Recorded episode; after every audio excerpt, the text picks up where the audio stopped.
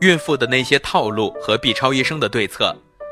刚刚怀上宝宝的时候，伴随着喜悦之情，十有八九的人会随之对自己肚子里是男是女而感到好奇，所以在产检的时候会问 B 超医生这个问题，这也是人之常情。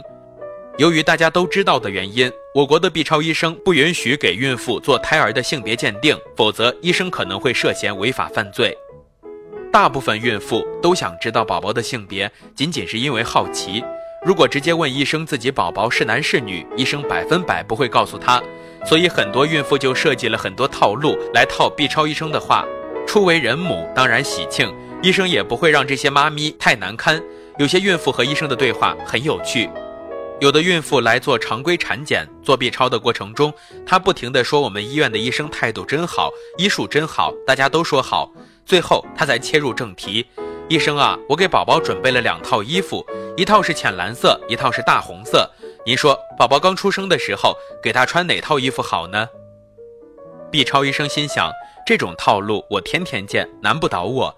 他微微一笑：“都不用准备的啦。”宝宝刚刚出生的时候，我们医院是统一给宝宝穿医院里的花衣服，那衣服是医院妇产科特别为宝宝定制的，软软的，全棉吸水舒适，还经过高温消毒。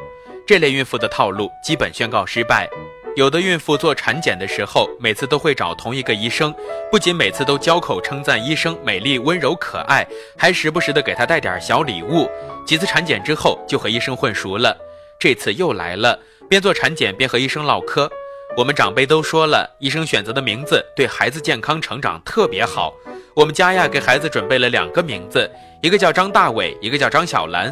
小名的一个叫伟伟，一个叫兰兰。医生，你说我们宝宝用哪个小名好啊？B 超医生心想，这种套路我也天天见啊，这也不稀奇。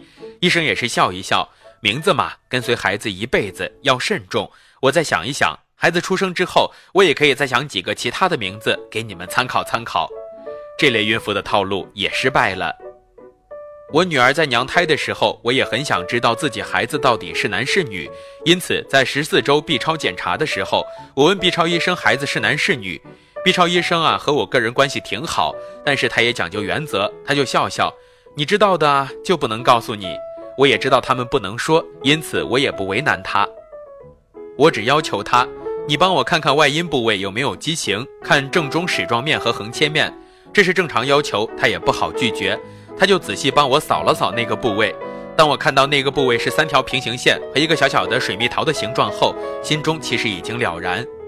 我指着 B 超显示屏的图像问他：“你说这个形状像水蜜桃，还是更像小樱桃？小樱桃和水蜜桃的形状还是差不多的吧？”我又问他：“我大学实习时候学习的基本功还不错吧？”猫兄基本功不错啊，看来大学的时候学习很认真。我一阵窃笑，B 超医生口风再紧，还是被我套路了吗？要想套路 B 超医生，还是需要专业技能的呀。